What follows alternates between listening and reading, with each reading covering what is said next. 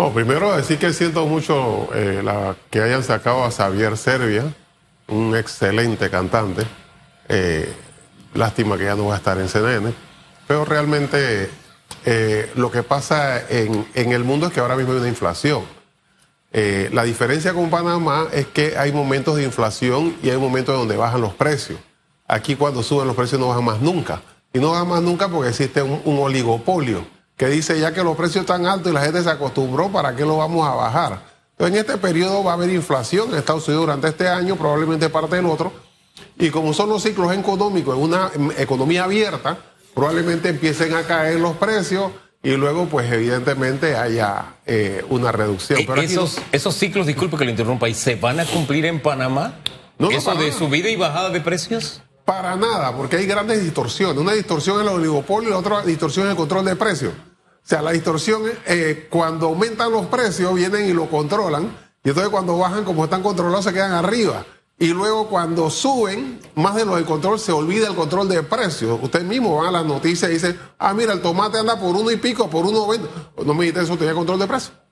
Pero cuando bajan, entonces eso no bajan, porque hay un control de precios que dicen hasta aquí deben bajar. Entonces esa distorsión es lo que hace, además del oligopolio, de los intermediarios, que no son los productores los que ganan, son los intermediarios, hace que ese ciclo no se cumpla en Panamá. Hemos hecho, hemos escuchado a, varios aspirantes a ocupar la presidencia de la República al hablar del tema de em, control de precios, eh, de la libre oferta y demanda. Realmente, ¿cuál sería el, el modelo económico que deberíamos implementar en Panamá? Realmente para que estas cosas no ocurran. O sea, si al final a mí me ponen un negocio igual al mío a metros de distancia, lo que a mí me toca hacer es en realidad ofrecer servicio, calidad, para yo poder tener a mis clientes. Eh, pero sin embargo no es eso precisamente lo que, lo que hemos visto. Tenemos control de precios, en, se estableció en algunos medicamentos durante la pandemia, en algunos productos de la canasta básica familiar no sé cuál sería el modelo favorable y por otro lado, no sé si esa apertura en realidad eh, hacia otros mercados en Panamá, porque pareciera que estamos como estancados, no sé, como que uno se siente como que, ah, bueno, si es esto es aquí, si es esto es acá. Y, en ese jueguito nos las pasamos y no hay como un, un, un plan distinto para la población que es la más golpeada el profesor Argot. Bueno, eso es lo que se llama planificación. Porque el problema es que cuando tú empiezas a improvisar, como aquí llevas un control de precios y después no respetas, tomas decisiones eh, coyunturales en función de la presión de quien te cierra la calle, al final no tienes una planificación, o sea, una planificación estratégica que significa qué filosofía de país vamos a tener, qué tipo de país queremos construir en función de las cosas que tenemos, no de traerlas afuera, como digo, porque aquí lo que tenemos, lo que crea riqueza, por ejemplo, el sector logístico, eso es lo que crea la riqueza. Entonces decimos, no, lo que pasa es que el sector comercio distribuye más la riqueza. Por tanto, vamos a la industria porque él distribuye mejor.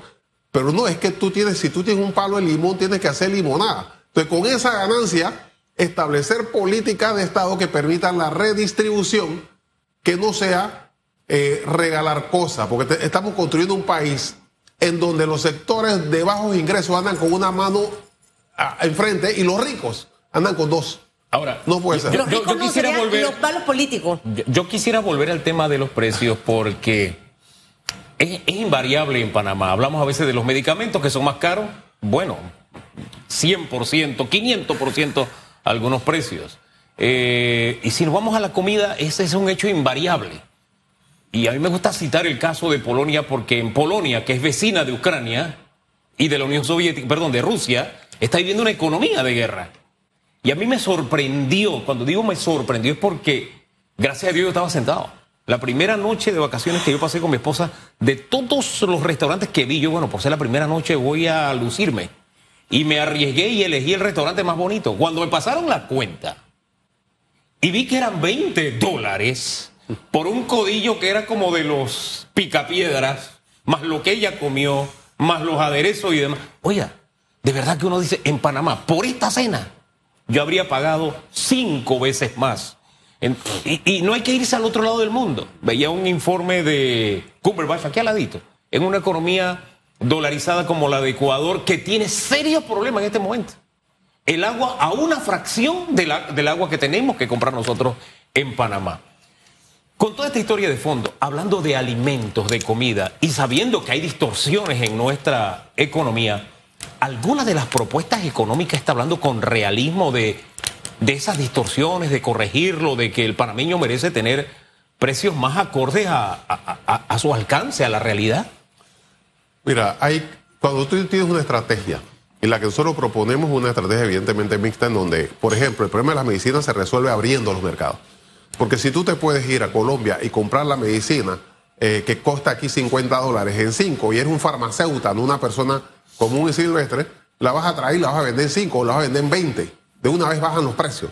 Pero como está controlado y no permite la importación, solamente la pueden traer los distribuidores, ellos se aprovechan y venden mucho más caro.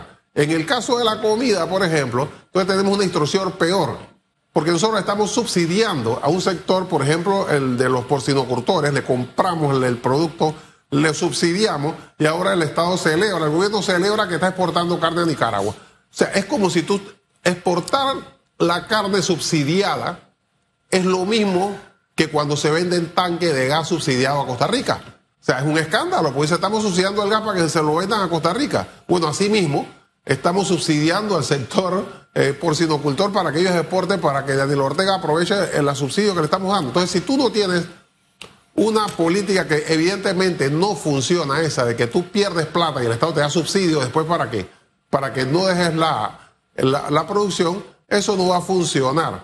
Entonces tenemos que tener una filosofía de Estado en donde vemos si va a ser un Estado fundamentalmente individualista, si va a ser un Estado en donde vamos a tener apertura de mercado, como en todos los países, la mayor parte de los países del mundo, o si vamos a tener un mercado cerrado, eh, en donde supuestamente vamos a defender la producción nacional, cuando al final sabemos que son los intermediarios los que se están aprovechando de este tipo de política económica. Y, y de todo lo que usted ha escuchado hasta ahora, porque yo he visto varias, no, mentiras, tengo que ser sincera, he visto pocas propuestas reales. O sea, propuesta, para mí propuesta es, voy a hacer esto de esta manera. Así, este es mi plan de trabajo. Lo que sí he escuchado mucho es, yo voy a cambiar la vida del panameño. Yo voy a no sé qué. No, no, no, no. De decir yo voy, voy, voy, ahí está un largo trecho de cómo lo voy a lograr.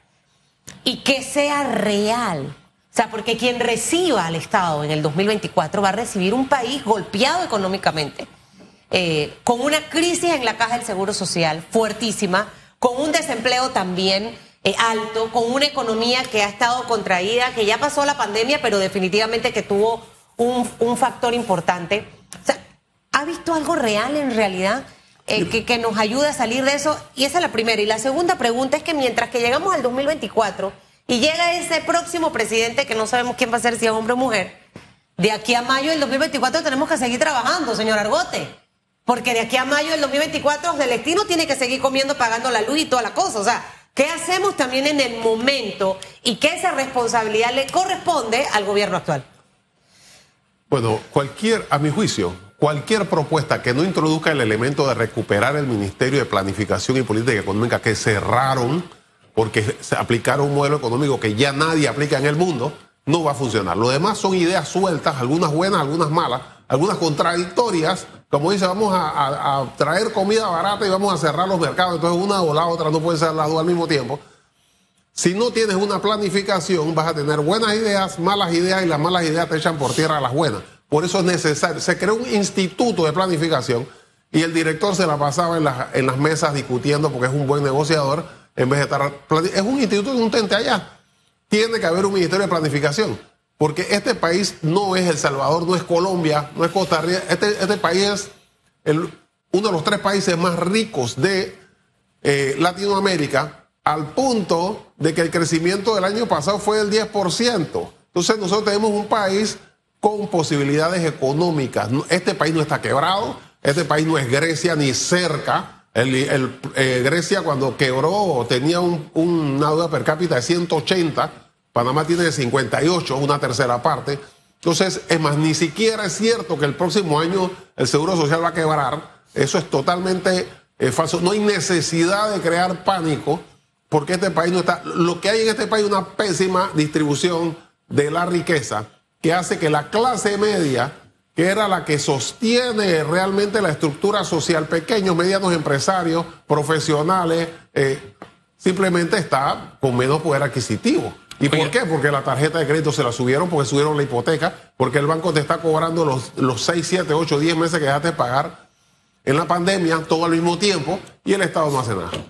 Eh, esto de la alarma, mm, quisiera que profundizara un poquito más, porque estamos hablando, en el caso Seguro Social, de un IBM cuyas reservas se acaban, o sea, no hay plata, ¿verdad?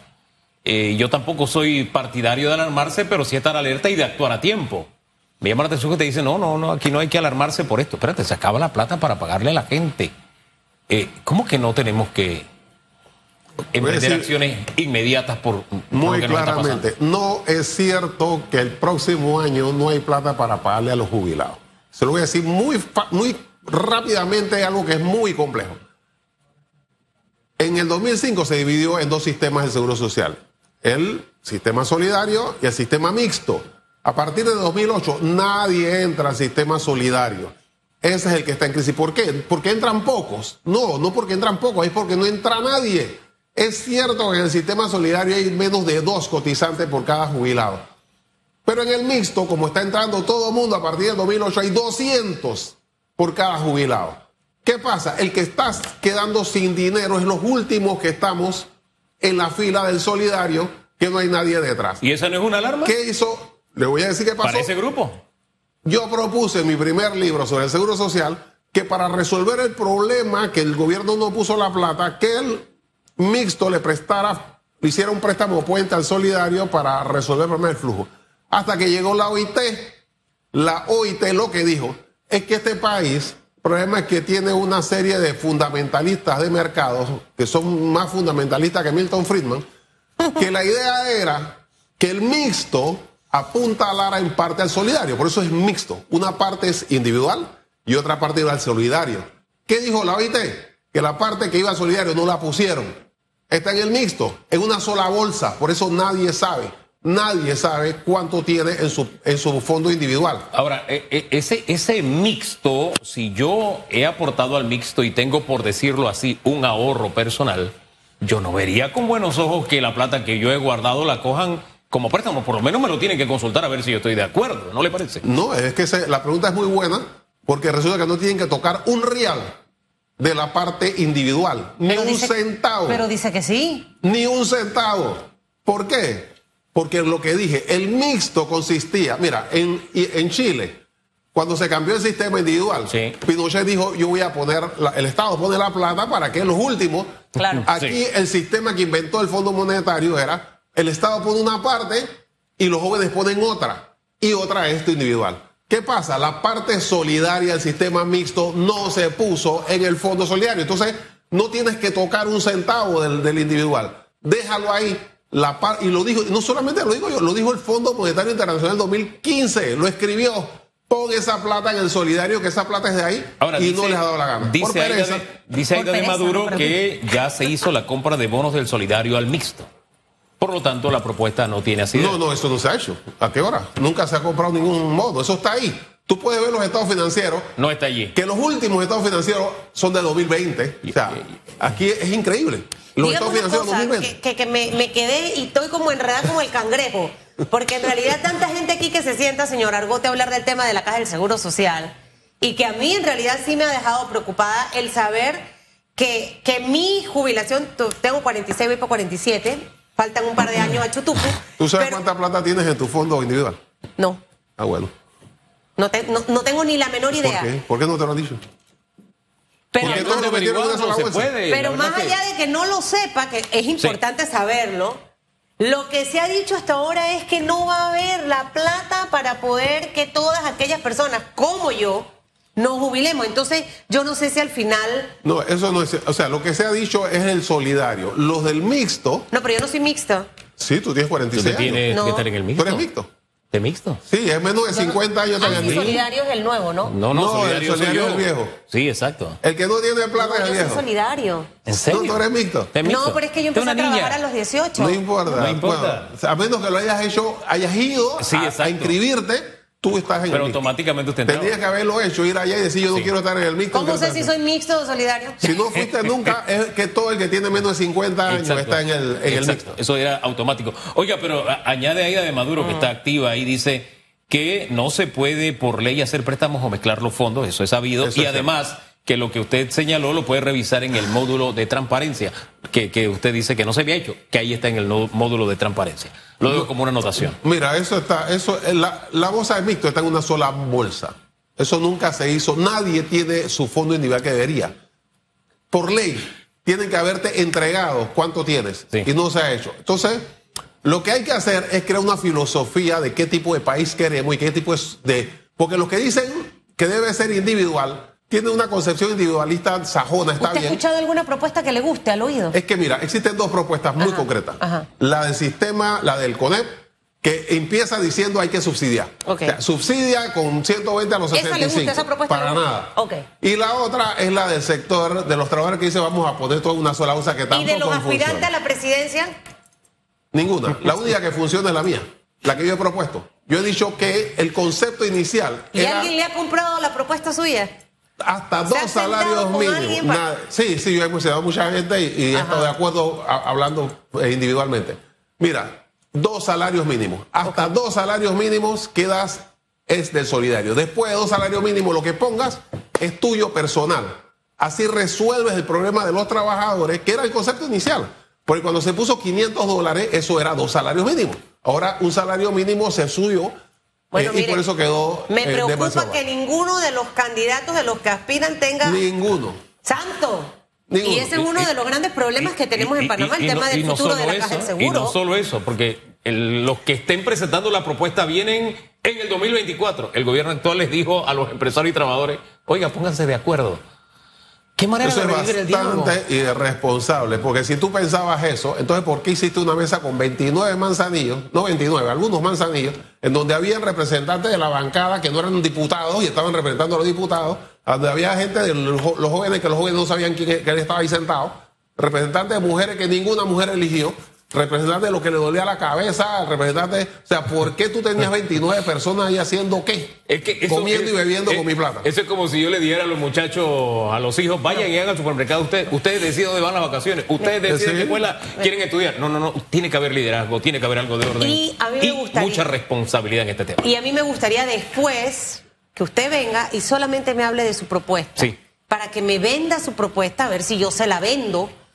Te la vendo y me te la facturo. Se Eh, la, mándele el se la- libro. se la vendo. Yo tengo que releerlo. A los que- candidatos, porque mire, el futuro de la caja del seguro social es uno de los temas que tiene que estar dentro de las propuestas de esos hombres y mujeres que quieren convertirse en presidente de este país. Y una propuesta real, real, y que sea obviamente Oye, respaldar por números, porque la gente dice cosas, por ejemplo, que con 70 dólares tú vas a rendir, dice el presidente que con la mitad de los cuatro reales que va a dar la mina, aporta, esos son cuatro reales, eso no resuelve nada. Eso alcanza Tienen para que estar respaldados con números, no solamente filosóficamente. Gracias. Tenemos que irnos. Que le vaya Le bien. esperamos.